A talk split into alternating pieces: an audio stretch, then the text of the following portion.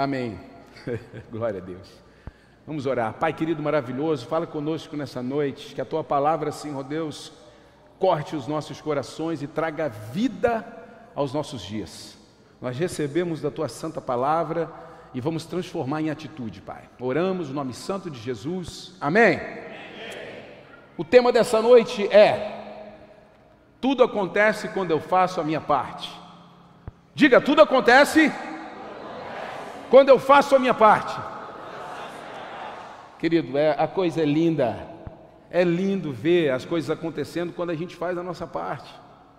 É lindo demais. Você vê o fluir de Deus, você vê a manifestação de Deus, quando a gente começa fazendo a nossa parte. Não espere chegar a sua vez, inicie, provoque a vez do outro. Nós temos que entender que o Evangelho, querido, é uma provocação constante. Quando eu me movo em direção àquilo que eu quero, Deus se move em direção àquilo que Ele quer me entregar também. Quando eu me movo em direção àquilo, sabe que eu quero viver, os céus se movem em direção àquilo que eu quero viver. Então eu sou um provocador. É por isso que o Senhor fala: tudo que ligares na terra será ligado nos céus. Existe um anseio dos céus para que nos movamos em primeiro lugar. Então nós precisamos ser aquelas pessoas que dão a partida, nós precisamos ser aquelas pessoas que aceleram no primeiro momento. Isso. Não se ache preparado o suficiente para apenas esperar. Deus vai mandar você se mover. Tem gente que se acha preparado, eu vou ficar só esperando. Eu vou ficar só na espreita dos céus. Pai, eu me formei em teologia. Eu eu estou pronto, eu já tenho as vestes de um pregador, agora eu vou ficar esperando o Senhor me chamar. Meu irmão, tu vai pregar na rua, tu vai trabalhar no estacionamento, tu vai se sujeitar a um líder, e é assim que Deus vai te chamar. Ou de repente, ai, eu me formei na faculdade, coloquei o diploma na parede, fiquei em casa, e agora eu vou esperar uma oportunidade. Eu vou dizer uma coisa para você: não vai acontecer isso. Porque você não tem que esperar uma oportunidade, você precisa se mover em direção à oportunidade. É assim que as coisas acontecem. E eu quero ler um texto com você nessa noite. Por isso eu trouxe até o meu banquinho, para dar uma relaxada. Eu quero ler com vocês em Atos, capítulo 10, a partir do verso 1. Vamos lá. Morava em Cesareia um oficial do exército romano chamado Cornélio, capitão do regimento italiano. Era um homem devoto e temente a Deus. Diga, devoto, devoto. e temente a Deus. temente a Deus. Como era também toda a sua família. Dava aos pobres esmolas generosas e sempre orava ao Senhor. Olha só uma particularidade aqui. É só uma pegada com relação àquilo que Deus quer construir no nosso coração nessa noite. Interessante demais que o evangelista Lucas, quando ele escreve, ele fala a respeito de Cornélio. E quando ele está falando a respeito de Cornélio, ele vai fazendo algumas observações. No primeiro momento, ele fala que ele é um homem devoto e temente a Deus, sim ou não?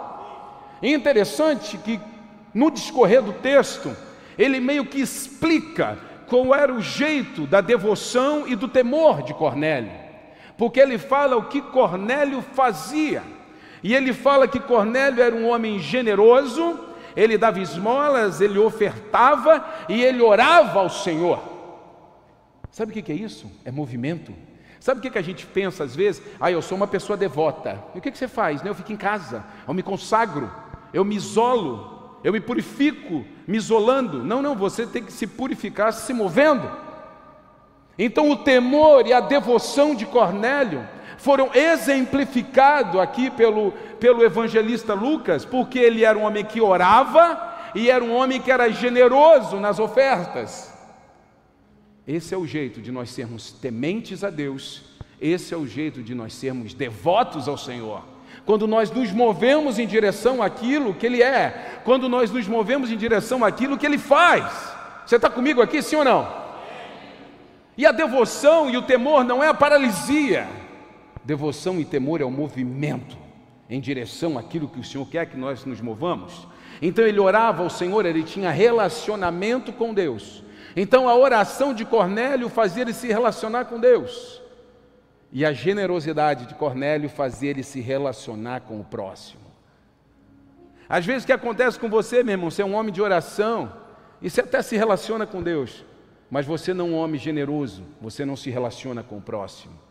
O segundo mandamento já ficou no chão, você já não cumpre ele. Você já não cumpre o segundo mandamento. Você vai entender um pouco mais a respeito da vida de Cornélio. Vamos lá. Certa tarde, por volta das três horas, teve uma visão na qual viu um anjo de Deus vir em sua direção e dizer: Cornélio, temeroso, Cornélio olhou fixamente para o Senhor e perguntou: Que é, Senhor? E o anjo respondeu: Preste atenção agora. Suas orações e esmolas subiram até Deus, e Ele as guarda na memória. Meu Deus, vou ter que levantar novamente. Querido, pega comigo um negócio aqui. As suas orações e a sua generosidade subiram até Deus e Ele guarda na memória. Não julgue ninguém, pense a respeito de você. Será que o Senhor tem alguma coisa guardada na memória a teu respeito? Será que o Senhor tem alguma coisa guardada na memória a teu respeito? Um tempo de oração, um tempo de clamor, a generosidade, alcançando o próximo, amando o próximo. Você está entendendo a beleza dessa citação? O Senhor guardou na memória. Será que Deus, você não recebe hoje, você não vive a realidade que você quer viver, porque Deus não tem nada na memória a respeito de você? Não tem uma oração que ele recebeu e guardou? Não tem nada que ele viu, um ato de generosidade na terra, que ele guardou a respeito de você? Porque Deus só disparou um anjo em direção a Cornélio porque Cornélio primeiro se moveu em direção a Deus. Quando eu faço a minha parte, tudo acontece. Ai, pastor, eu estou tanto tempo na igreja, eu estou tanto tempo fazendo isso, aquilo, outro, querido. Não é sobre o tempo de estar, é sobre o tempo de fazer, é sobre o tempo de realizar. A tua devoção não é vir no culto, a tua devoção é ser o culto durante a semana, é as pessoas glorificarem a Deus através da sua vida. Então aquele homem, do jeito dele, entenda, e você vai entender no final disso tudo, ele era um gentil, ele ainda não tinha a presença genuína do Espírito Santo de Deus na vida dele, mas de ouvir falar, ele já se relacionava com Deus, mesmo ainda sendo um Deus desconhecido. Ele tinha temor, era devoto, ele era generoso. Deus guardou na memória os atos de Cornélio, e por ter guardado na memória, Deus envia um anjo para falar com ele. Vamos seguir com o texto. Se de repente Deus ainda não enviou nenhum anjo para você, querido, é porque você ainda não iniciou, não iniciou o processo de falar com Deus. Suas orações e esmolas subiram até Deus e ele as guarda na memória. Agora envia alguns homens a Jope e mande buscar Simão, também chamado Pedro. Ele está hospedado com Simão, um homem, um homem que trabalha com couro e mora à beira-mar. Assim que o anjo foi embora, Cornélio chamou dois servos de sua casa e um soldado devoto de seu grupo de auxiliares. Ele lhes contou o que havia acontecido e os enviou a Jope. Nesse primeiro momento, Cornélio ouve a direção de Deus, o anjo acessa Cornélio. Quando o anjo acessa Cornélio, Cornélio já pega direto, vamos fazer o que tem que ser feito. Eu tenho que fazer o que tem que ser feito. Agora pega comigo e, e, e pense, reflita. Cornélio pegou qualquer um perto dele? Cornélio pegou os cacos que estavam perto dele? Cornélio pegou gente que não tinha nada a ver com a missão dada? Não. O texto fala que Cornélio pega gente dele. Cornélio pega gente próxima, auxiliar, gente devota, gente que tinha um coração com ele. E são esses que Cornélio envia. Às vezes você até ouve Deus, às vezes você tem, Deus tem até alguma coisa na memória a teu respeito. Deus envia alguém, um anjo para falar contigo, Deus envia uma pessoa para falar com você. Mas na hora de você cumprir a missão, você envia a pessoa errada. Você envia a pessoa que não crê, você envia a pessoa que não concorda, você envia a pessoa que duvida. Você junta quem está mais perto, quem está mais próximo, quando você deveria unir aquele que está contigo. E é isso que nós fazemos nessa casa, é isso que nós fazemos nessa igreja. Meu irmão, você pode chegar prontinho, você pode chegar aqui qualificado para o ministério e é uma honra e um prazer te receber. Mas enquanto você não tiver um coração comigo e com essa igreja, você não vai exercer liderança aqui. Porque o mais importante é você ter um coração comigo. Então Cornélio para aquela missão, ele pega aqueles que têm um coração com ele e envia para onde Deus mandar enviar. Gruda aí, não esquece, não, não perde.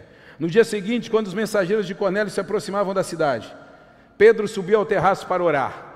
Era cerca de meio-dia e ele estava com fome enquanto a refeição era preparada. Entrou num êxtase. Viu o céu aberto e algo semelhante a um grande lençol ser baixado por suas quatro pontas. No lençol havia toda espécie de animais, répteis e aves. Então uma voz lhe disse: Levante-se, Pedro, mate e coma. De modo nenhum, Senhor, respondeu Pedro. Jamais comi alguma jamais comi coisa alguma que fosse considerada impura e imprópria. Parem um pouco mais. Essa palavra considerada, ela brilhou um pouco nos meus olhos quando eu estava lendo esse texto. Quem considerou isso impuro? Quem considera algo impróprio? Quem considera que é pecado? Quem considera que isso é errado? Quem considera que isso é certo? O maior problema que nós temos vivido hoje, social e culturalmente, é que nós temos dado a nossa opinião quando deveríamos estar falando a respeito do que a Bíblia diz. Se a Bíblia considera pecado, é pecado. Se a Bíblia considera que é errado, é errado. Se a Bíblia considera que é certo, é certo. Se a Bíblia considera que, que dá para ser, dá para ser. A Bíblia é o nosso padrão. E hoje nós vivemos em, em cima de padrões. Ah, porque o fulano lá diz que pode. Mas o fulano ele está embasado no quê? É na palavra, é na escritura. Não importa quantos seguidores você tem. Se você não for seguidor do Evangelho, você não me interessa. Nós precisamos entender a respeito disso. Pedro, naquele momento, ele falou: Eu não vou tomar isso aqui, eu não vou comer isso aqui, que é considerado impuro. Pedro não estava errado. Ele precisava apenas de uma atualização no sistema, porque até então aquilo era impuro. Então o próprio Deus se manifesta e fala: Não considere impuro aquilo que eu já purifiquei. Deus está falando com Pedro a respeito da jornada que viria. Pedro não estava errado, não estava equivocado. No primeiro momento ele estava certo: Eu não posso comer isso aqui, porque isso é impuro. Mas ele, eh, Pedro era sensível. O que nos falta é sensibilidade. E naquele mesmo movimento, Deus vem e fala assim: Não considere impuro aquilo que eu já purifiquei. Então Pedro fica assim: opa, Vai acontecer alguma coisa aqui que eu ainda não entendi. O Evangelho já está na página 11, eu estou na 10. Mas eu vou esperar. Eu vou esperar porque eu quero chegar na página 11 também. E em seguida, Pedro entende o que estava acontecendo. Seguimos. De modo nenhum, Senhor, respondeu Pedro, Joana, né? Mas a próxima, no verso 15, mas a voz falou novamente: Não chame de impuro que Deus purificou. A mesma visão se repetiu três vezes, então subitamente o lençol foi recolhido ao céu. Pedro ficou perplexo, pensando em qual seria o significado da visão. Neste momento, os homens que Cornélio tinha enviado encontraram a casa de Simão e se aproximaram do portão e perguntaram se estava hospedado ali Simão, também chamado Pedro. Enquanto Pedro ainda refletia sobre a visão, o Espírito lhe disse: Três homens vieram procurá-lo, levante-se e desça, e vá encontrar-se com eles. Não hesite em acompanhá-los, pois eu os enviei. Pedro desceu e disse aos homens: Eu sou quem vocês procuram porque vieram? Eles responderam: Cornélio, um oficial romano, nos enviou. Depois ele repete: é um homem devoto, temente a Deus, e fala, para que ele ouça a sua mensagem. Amém. Depois eu discorro um pouco mais. Existe uma outra palavrinha aqui que fala a respeito, e o, o anjo fala a respeito. Pega uma toalha, uh, cadê a, pega aquela toalhinha, por favor, está ali do ladinho. O anjo fala: não hesite. Querido, você sabe o que é hesitar? Hesitar, querido, é aquele momento que Deus mandou você fazer uma coisa e você não fez, aí você perdeu. Hesitar é quando você levanta objeções. Hesitar é, passou o vídeo do Nações Cultura, o pastor veio e falou a respeito do projeto, e na hora você pensou, eu vou fazer tal coisa. E aí depois você repensou. Ah, mas eu acho que não é. Não, acho que não é isso. Você hesitou. Ah, eu acho que eu vou é, é, ofertar dessa forma. Aí você levantou uma objeção. Ah, mas isso não. Você hesitou. Então o anjo fala: não hesite, não crie objeções, faça, se mova, dê o primeiro passo, se mova em direção àquilo que eu quero me mover. Só que eu estou esperando com que você se mova, eu estou esperando com que você faça, eu estou esperando com que você dê o primeiro passo. Não hesite, não hesite, não levante objeções. Não levante dificuldades. Quando Deus quer fazer algo que o glorifique, Ele une partes que ninguém imagina. Querido, o tempo inteiro Deus quer fazer coisas que vão glorificar Ele. O tempo inteiro. O final de todas as coisas, o final de todo o propósito é que o nome de Jesus seja glorificado. Só pode tirar e colocar a, a próxima frase. Tudo que Deus quer fazer, pode sair do texto. Tudo que Deus quer fazer, querido, no final é para que Ele seja glorificado. Então, quando Deus quer fazer algo que o glorifique, Ele une partes que ninguém imagina. Ai, pastor, mas eu estou esperando para ver se é. Eu estou esperando para eu entender. Perdeu. Hesitou. Passou o tempo, já era. Foi atropelado, a tua geração passou. Você hesitou.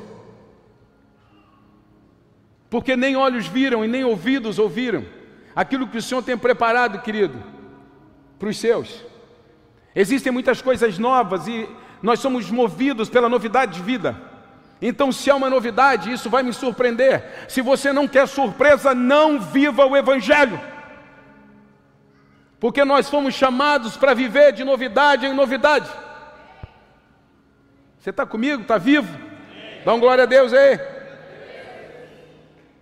Quando Deus quer fazer algo que glorifique, Ele une partes que ninguém imagina. Sabe, queridos, nós temos aqui Cornélio, nós temos aqui Pedro, mas antes disso, eu me lembrando dentro do texto, eu me lembrei na hora de Saulo de Tarso e Ananias.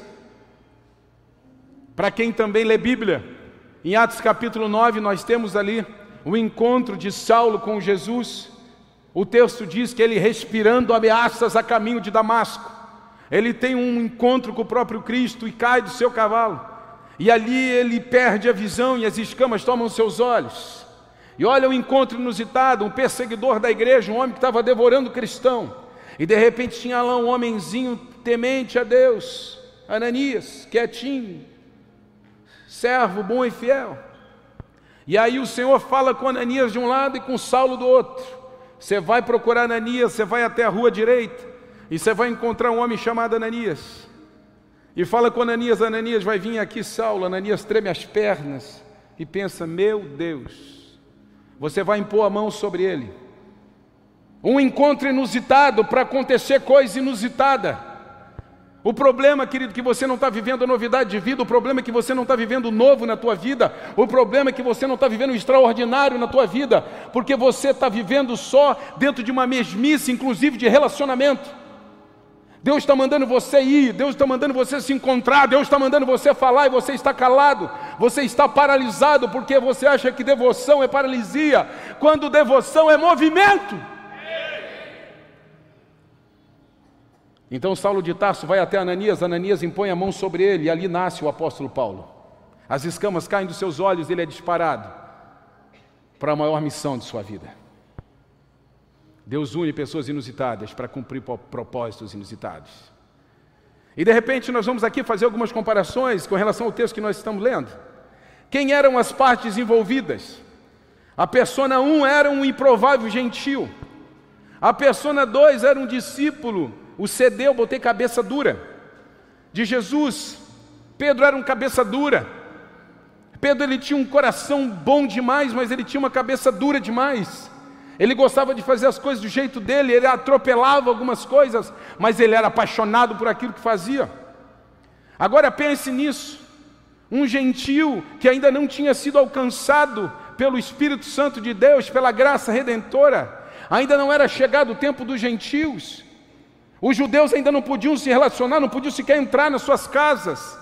Aí Deus vai lá e fala com o gentio, que de ouvir falar criou temor, assim como está acontecendo hoje, principalmente no Oriente Médio, na Coreia, na China, pessoas que não estão sendo acessadas fisicamente por ninguém, mas o Espírito Santo está falando direto com essas pessoas, e essas pessoas têm se quebrantado e se convertido.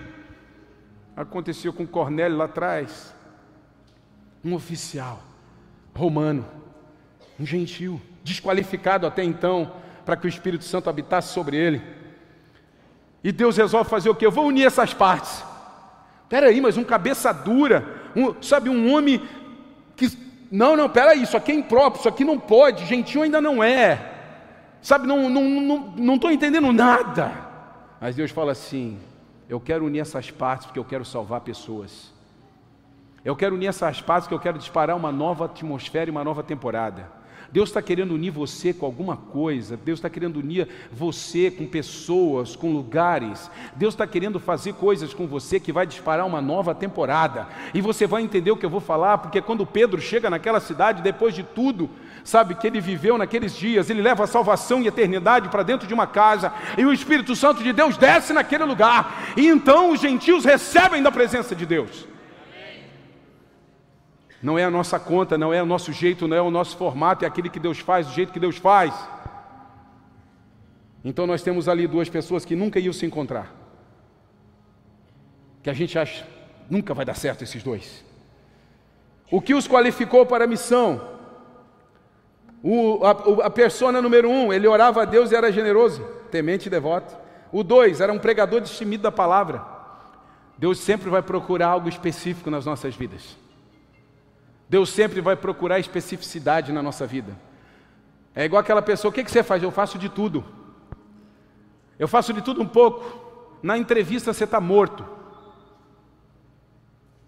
Você senta na frente, o que, que, você, o que, que você faz bem? Ah, eu faço tudo um pouco, pode botar na minha frente. Tá bom então, semana que vem a gente conversa. E essa semana nunca chega. Deus está procurando coisas específicas. Deus está procurando pessoas que se relacionam com Ele. Deus está procurando pessoas que estejam prontos para viver os seus projetos. Deus está procurando pessoas que estejam prontos para viver a sua grande missão. Deus está procurando pessoas, Deus está procurando jovens que tenham seus corações queimando por essa geração. Deus está procurando, querido, você que ora. Ah, eu sou devoto, sou temente. Qual é o movimento que você tem com relação a esse temor, essa devoção que você diz? Ah, é algo esporádico, no tal dia você faz tal coisa? Não, não, não. É um movimento diário, é um movimento de acessar a cruz todos os dias. O que que habilitou esses homens? Esses homens estavam conectados com Deus e com a missão que o Senhor nos deu. O que os aproximou? Rapidamente eles ouviram e obedeceram. Pedro, dentro da sua, dentro da sua cabeça dura, demorou um pouquinho mais. Agora, quando a gente observa o texto, e presta atenção na, na, na, agilidade de Cornélio. O anjo aparece, fala com ele, ele se levanta, separa os discípulos e já envia. Uau!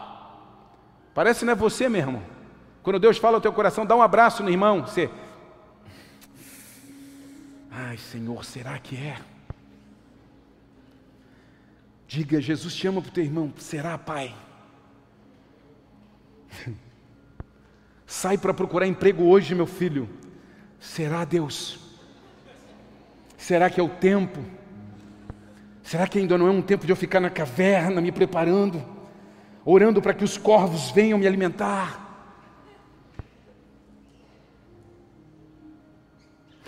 Você ria. Ouvir obedecer. Pedro ouviu. Pedro bateu de frente com o anjo, cabeça dura. Peraí, não é certo isso aí não. Eu não vou comer isso aqui não, isso aqui é impuro. Eu não vou comer isso aqui não.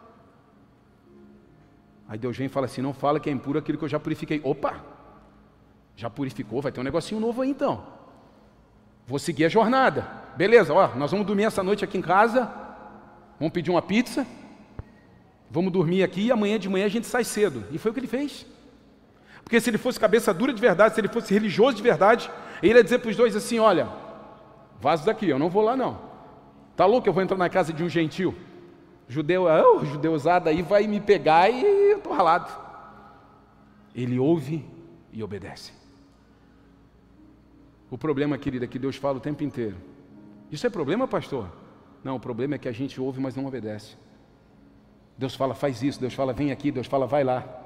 De repente você viu aqui os banners. Essa semana é uma semana de uma jornada que pode te levar para um outro nível, mulher e homens. As mulheres às seis da manhã com a pastora Cris no online e os homens aqui às cinco da manhã com os pastores e líderes dessa casa. Mas aí você pensa assim: ah, eu vou me desgastar cedo, eu tenho que trabalhar depois, não sei. Você ouviu, mas você não obedece. Esse é o problema da nossa geração. A gente ouve a Deus, mas não o obedece. Próximo, o que gerou sucesso na missão? No 1, um, ele foi ainda com receios. No 2, ele ele veio sem entender nada. Cornélio, ele envia os soldados, mas ainda com receio.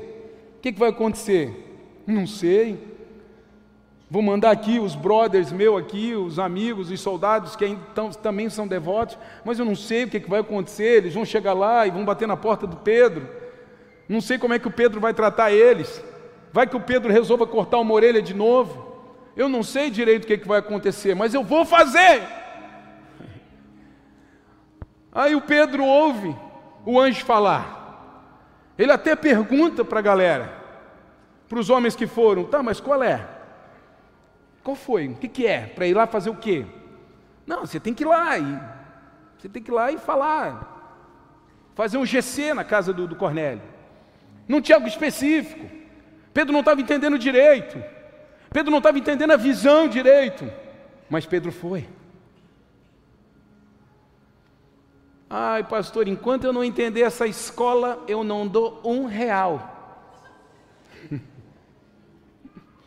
eu nem quero ter um real, porque tudo que nós estamos fazendo é para mudar a cultura que nós estamos vivendo e trazer uma cultura debaixo de princípios e valores cristãos.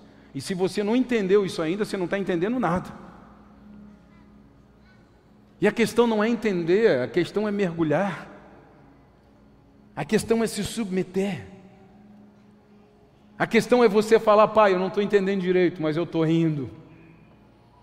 Sabe, Deus, fizeram ali uma, um videozinho que eu nem comentei aqui da, da festa ali da, do Arraiá. Eu nem. Eu, eu... festa, o povo gosta. É festa, pronto. Eu nem estou entendendo direito. Vem, come uma maçã do amor, come um pé de moleque, para de ser chato.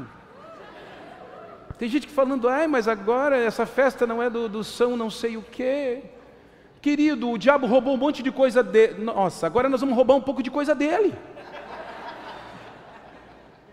A gente só tira o motivo de devoção e fica tudo normal. É uma, uma maçã do amor, é, um, é uma, uma paçoca. Eu não aguento gente falando que, meu Deus, ninguém vai se dobrar diante de ninguém aqui. Não tem nada. É, como é que é? Santificado não, como é que é? Consagrado. Se você, meu irmão, tiver problema e vir comer um negocinho na festa do arraiá, você compra as tuas coisas, passa por mim, eu oro. Depois você come. Mas a gente tem que parar com essas coisinhas, porque isso é religião. Isso é religião. Porque a religiosidade faz isso. A religiosidade é que levanta os ídolos. A liberdade derruba os ídolos. Nós não somos uma igreja de libertinagem, nós somos a igreja que vive o Evangelho. Nós somos uma igreja de devoção e temor, mas o devoção e o temor têm movimento.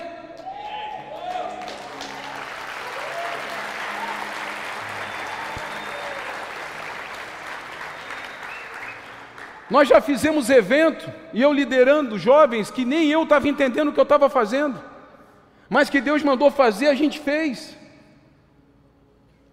A gente fez o Team Adventure em 1910. que? Martinho Lutero ajudou a gente na, na organização do evento.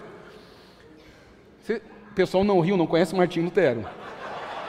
Cara, nós estamos nós estamos pego, nós estamos pego.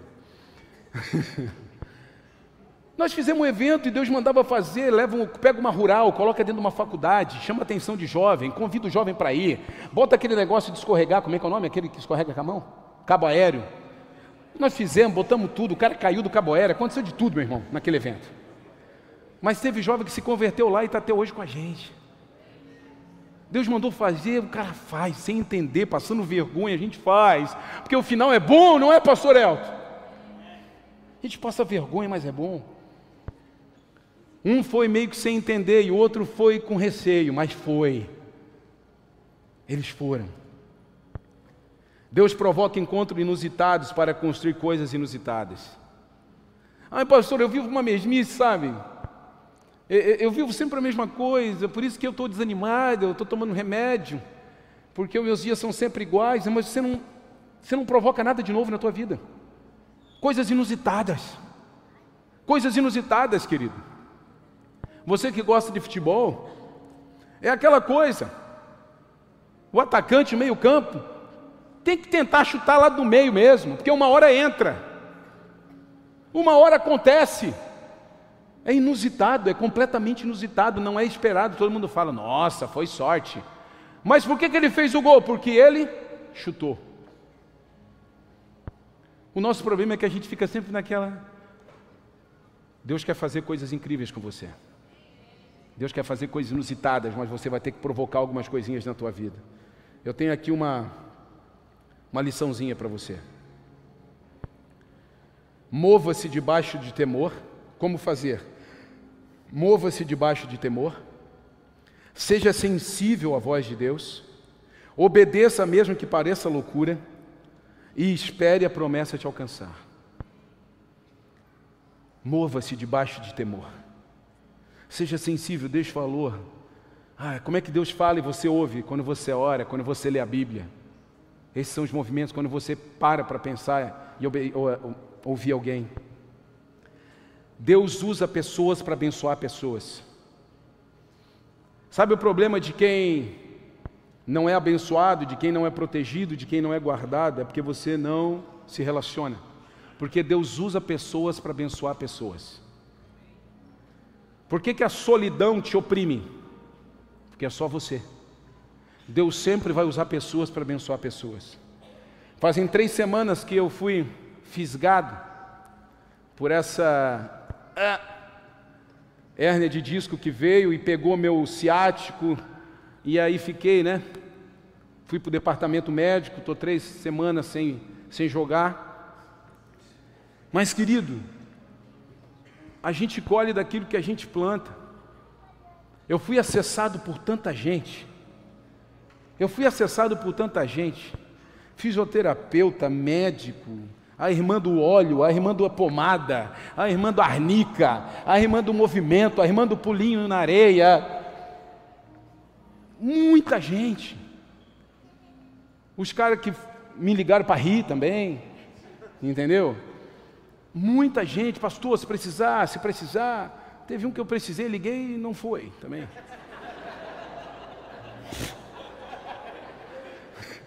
Esses aí eu não vou citar o nome.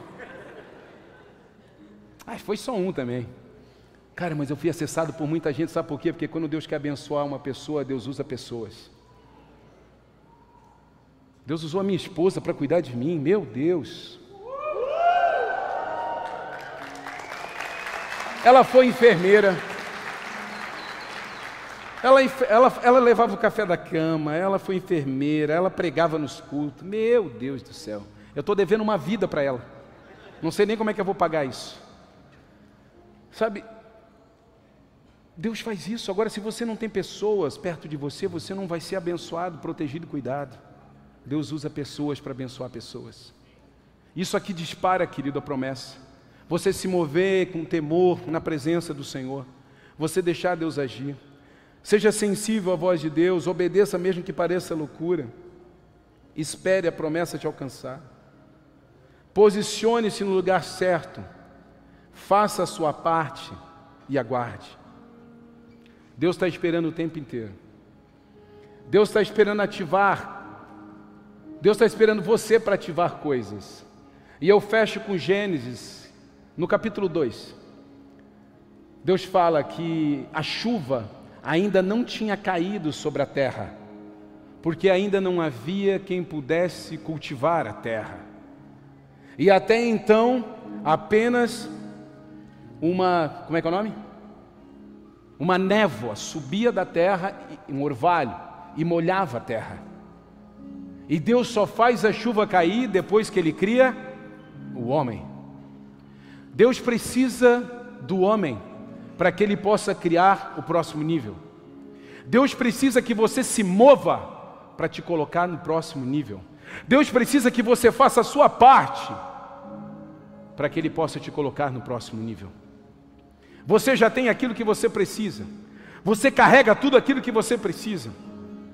Existem pessoas que você vai acessar que você vai entender, meu Deus, meu Deus, Eu nunca pensei que eu fosse me conectar com, essa pessoa. Eu nunca pensei que eu fosse me relacionar tanto com uma pessoa tão diferente de mim. Querido, eu acho que hoje as minhas maiores relações são com pessoas que são muito diferentes de mim.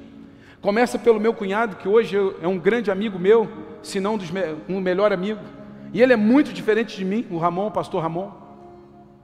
Deus une pessoas inusitadas para criar propósitos inusitados. Se você quer viver, querido, algo que você domine, que você controle e que você sabe que vai acontecer amanhã. Isso não está dentro de uma vida cristã. Porque a vida cristã é: eu dependo do Senhor, eu vou viver em novidade de vida e eu vou esperar o melhor no dia de amanhã, porque eu pertenço ao meu Deus. Fique de pé, eu quero orar com você.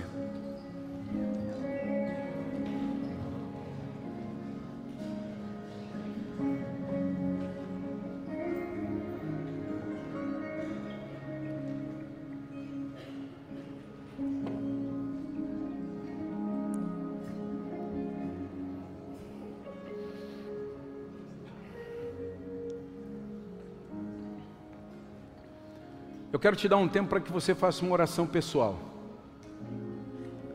Você precisa encontrar aí na, numa oração você e Deus. Algo que você precisa fazer. Deus vai colocar agora aí no teu coração, Deus vai trazer à tua mente algo que você precisa fazer para startar uma nova temporada na tua vida.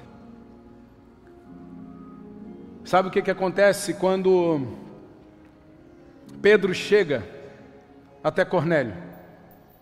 O primeiro movimento de Cornélio é um movimento de prostração. O texto fala que Cornélio se prostra diante de Pedro. Naquele momento, Pedro fala: Não, não, não, não faça isso, não faça isso. Eu não sou merecedor disso. Mas sabe, querido, o que eu vejo na vida de Cornélio naquele momento não era adoração a Pedro. Eu vejo na vida de Cornélio naquele momento a honra e o temor por aquilo que estava por vir através da vida daquele homem. O que nos falta hoje é honrar. O que nos falta hoje é perceber que Deus levanta pessoas na nossa vida e nós precisamos ter temor, e nós precisamos honrar essas pessoas. Porque o que estava chegando na casa de Cornélio foi aquilo que ainda não tinha sido tocado na casa de Cornélio. O que a família de Cornélio ia experimentar ali naquela noite, ninguém tinha experimentado ainda porque quando Pedro começa a entregar as boas novas, aquela família é cheia do Espírito Santo, eles começam a falar em línguas e o Evangelho chega para os gentios. Ei, você está entendendo? Ei!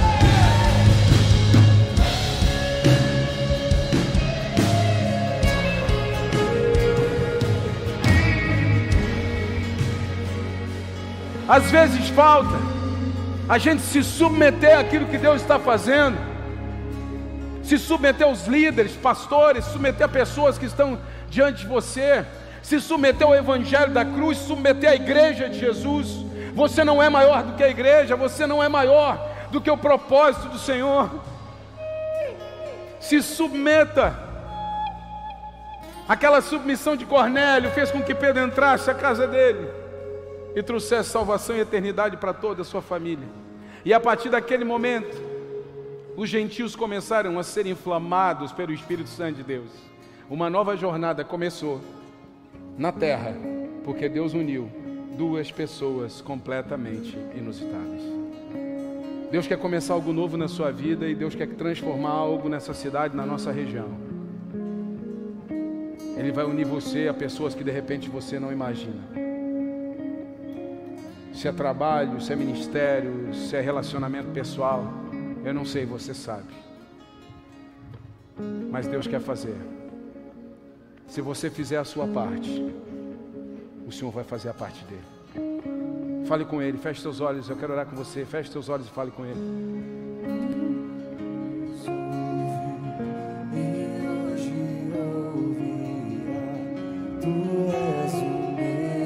Fale, fale com ele, fale com ele, pergunte, Pai, o que tu queres de mim? Senhor Deus, dá-me uma visão clara do próximo passo.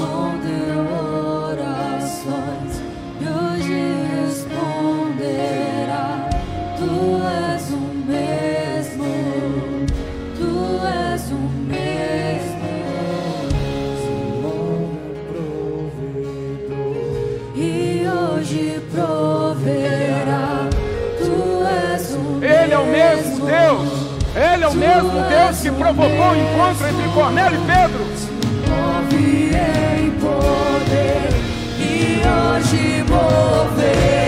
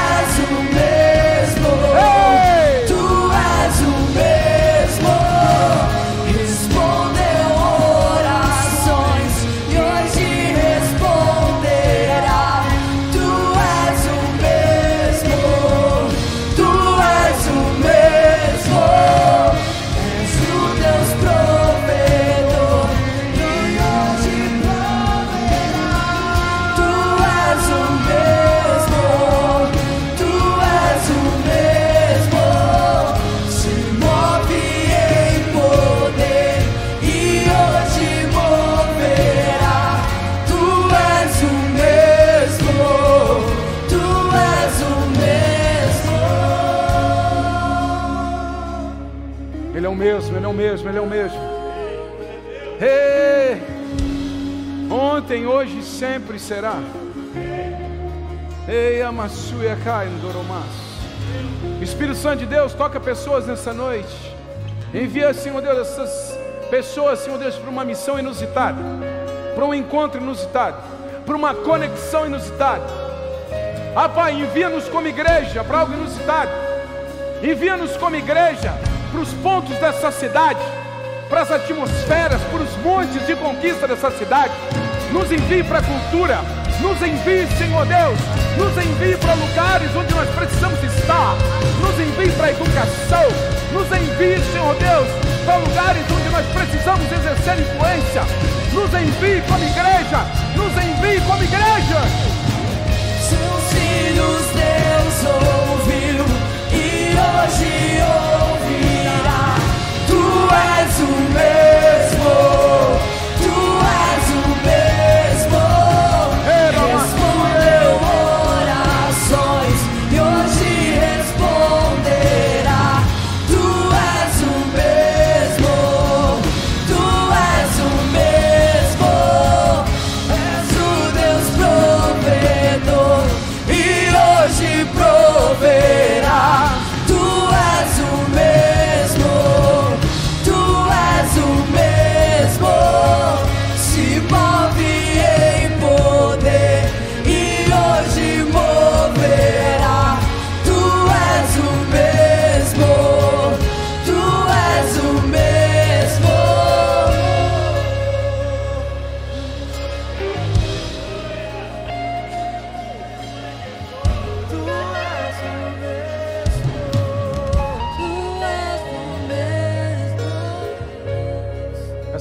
quero que você desista da ideia de sentir para fazer. E eu quero que você acredite na ideia que você precisa fazer para sentir. Muitas pessoas vivem debaixo de um conceito completamente antibíblico. Ah, enquanto eu não sentir no coração, eu não vou fazer. Querido, a Bíblia não é sentimento, a Bíblia é razão, tudo está escrito aqui. Tudo está escrito aqui. Sabe, você pode pensar assim, ai pastor, mas Cornélio sentiu, né? Cornélio não sentiu. Cornélio foi sentir depois que Pedro chegou na casa dele, que o Espírito Santo desceu sobre ele, ele sentiu a presença de Deus. E o Espírito Santo tomou ele.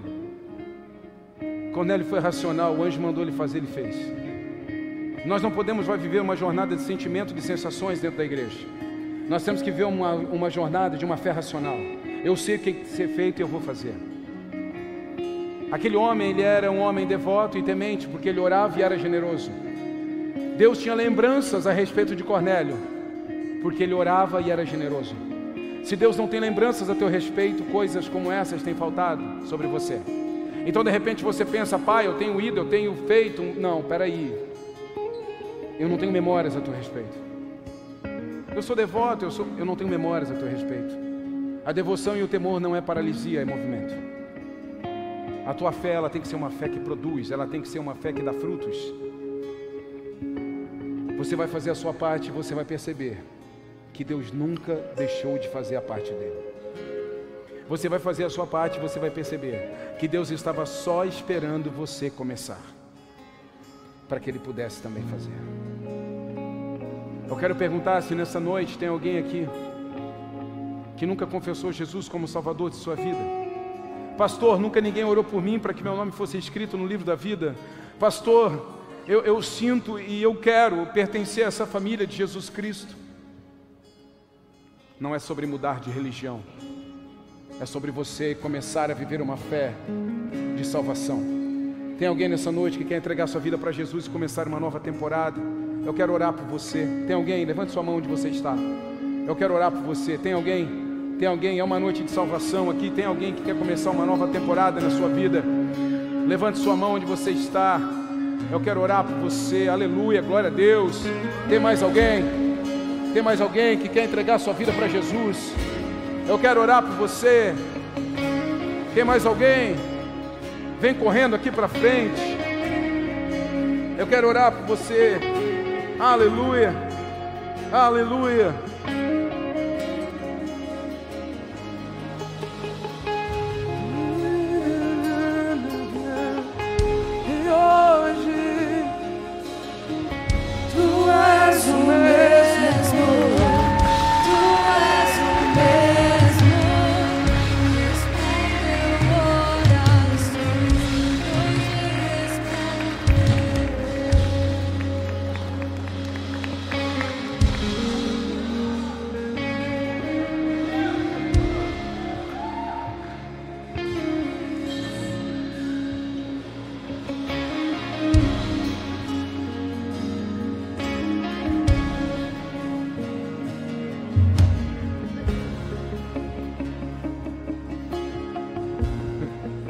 Mais alguém?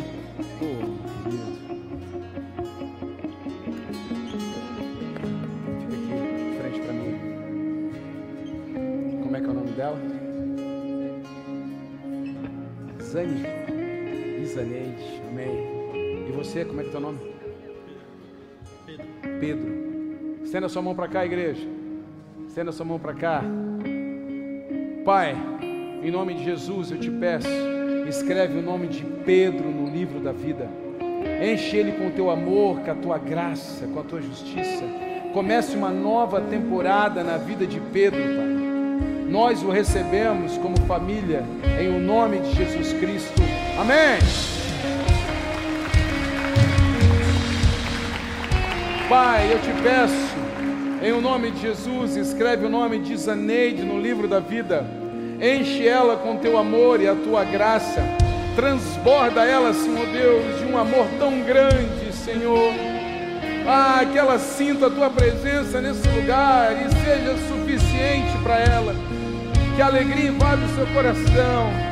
Transborda ela com teu amor, Pai.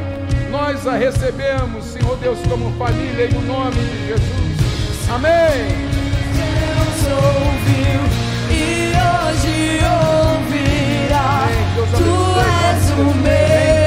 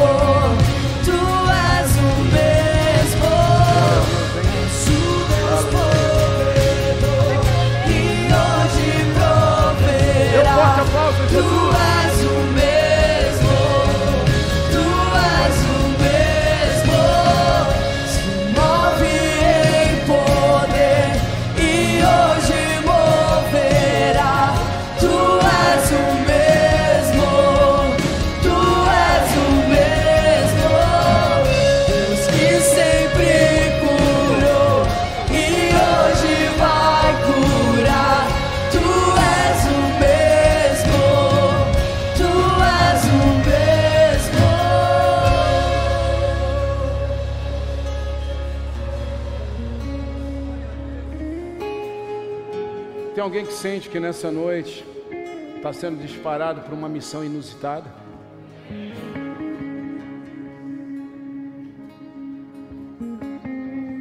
Eu tenho orado a Deus a respeito de coisas, e esse tempo até que o Senhor me deixou um pouco mais paradinho em casa, foi um tempo de muita reflexão, pe- percebendo assim o que Deus está fazendo e a forma com que Deus está agindo nesse tempo. E o movimento do Senhor e sempre que Deus nos dá uma direção, e por isso que eu falei para vocês a respeito da, do Nações Music e Cultura, eu não estou entendendo ainda, mas a gente já fez. Eu não estou entendendo direito ainda, mas a gente já alugou o lugar, a gente já tem o projeto, a gente já vai executar. Eu já coloquei uma data para inaugurar, eu já conversei com os professores, eu já contratei, e eu não estou entendendo ainda. Sabe o que, que acontece nisso? Eu sinto que eu estou fazendo a minha parte. E é dessa forma que Deus faz a dele. Quando nós fazemos a nossa. Por isso eu quero te provocar, querido, nessa semana. Faça a sua parte. Com relação às coisas que nós estamos fazendo como igreja. Com relação às coisas que Deus quer fazer também através de você na nossa cidade, dentro da sua casa, na sua família, os projetos que Deus está trazendo para nós. Deus está fazendo coisas inusitadas. E assim, se você está nessa casa e nessa igreja, entenda: a gente nunca vai fazer conta óbvia, porque eu sempre vou estar disposto a ouvir aquilo que Deus quer que eu faça na nova temporada. Então não se surpreenda quando eu vi divulgar coisas aqui, porque a nossa igreja vai ser uma igreja cada vez mais voltada para fora, com uma única, com um único objetivo, de alcançar pessoas para Jesus. E eu espero que você esteja dentro disso. Assim como você que está em casa também, que às vezes em casa tem-se aquela ideia da eu me alimento, eu tomo da palavra, mas eu não participo. E eu quero te provocar a participar de verdade. Participar. Participar financeiramente. Se você tem condições, seja generoso com essa casa e com os nossos projetos. Pessoal da transmissão, coloca de novo o banner da oferta. De repente, na hora da oferta, você sai, você vai pegar um café, você vai no banheiro para depois prestar atenção na palavra. Esse é o momento de você também se mostrar à igreja, independente se você está em Criciúma ou não, porque algo está sendo construído aqui e você precisa participar disso. E eu quero chamar toda a igreja para um tempo de sacrifício, querido. Um tempo de sacrifício. Nós vamos ter que gerar algum sacrifício para colher o que nós queremos colher. E quando eu falo para vocês, é bem verdade. Nós estamos ainda terminando a sala aqui fora, glória a Deus que estamos já no final, debaixo de muito sacrifício financeiro, mas já começamos uma outra obra. E se Deus mandar eu fazer outra, eu vou. Seja intrépido também. Seja generoso, deixe a tua generosidade alcançar a memória do Senhor. Amém? Levante suas mãos onde você está. Quero te abençoar nessa noite. Pai querido, maravilhoso, eu abençoo a vida desses homens e dessas mulheres. Eu abençoo, Senhor Deus, essas famílias e declaro que eles consigam nessa semana ser generosos, que eles consigam nessa semana ter um tempo de oração e comunhão contigo. Que nessa semana, Senhor Deus, cumpram seus propósitos. Os homens no HQD, as mulheres no Elas. E que nós avancemos para um próximo nível. Que nós alcancemos um nível de maturidade, de entendimento, de fazer o que tem que ser feito. Deus abençoe em nome de Jesus. E os que creem, digam!